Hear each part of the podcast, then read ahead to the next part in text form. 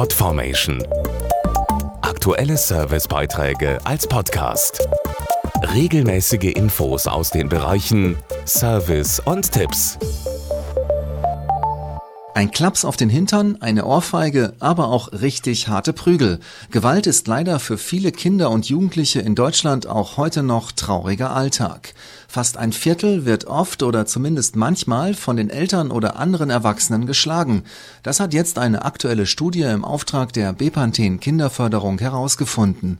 Und das, obwohl Kinder und Jugendliche seit inzwischen 13 Jahren laut Gesetz das Recht auf eine gewaltfreie Erziehung haben. Grundsätzlich gibt es in allen sozialen Schichten Kinder und Jugendliche, für die Gewalt zum Alltag gehört. Doch es gibt auch deutliche Unterschiede. Dazu Studienleiter Dr. Holger Ziegler, Professor für Erziehungswissenschaften. Kinder aus ärmeren Familien berichten häufiger davon geschlagen worden zu sein und sie berichten auch stärker davon, dass sie härter geschlagen worden sind. So sagt etwa knapp ein Drittel der sozial benachteiligten Kinder, dass sie von Erwachsenen schon mal geschlagen worden sind. 17 Prozent berichten davon, dass blaue Flecken zurückbleiben. In privilegierten Familien sind dies deutlich weniger Kinder. Gewalt äußert sich aber nicht nur durch Schläge, sondern oft auch durch Worte. Etwa ein Viertel der Kinder und Jugendlichen haben die Erfahrung gemacht, von Erwachsenen als dumm oder faul beschimpft worden zu sein. Und ähnlich viele haben das Gefühl vermittelt bekommen, weniger wert zu sein.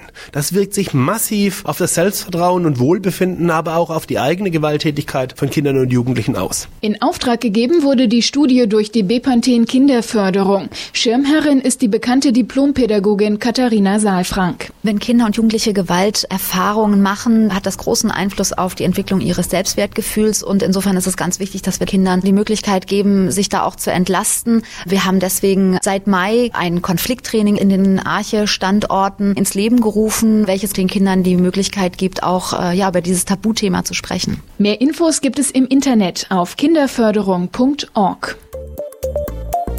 Podformation.de Aktuelle Servicebeiträge als Podcast.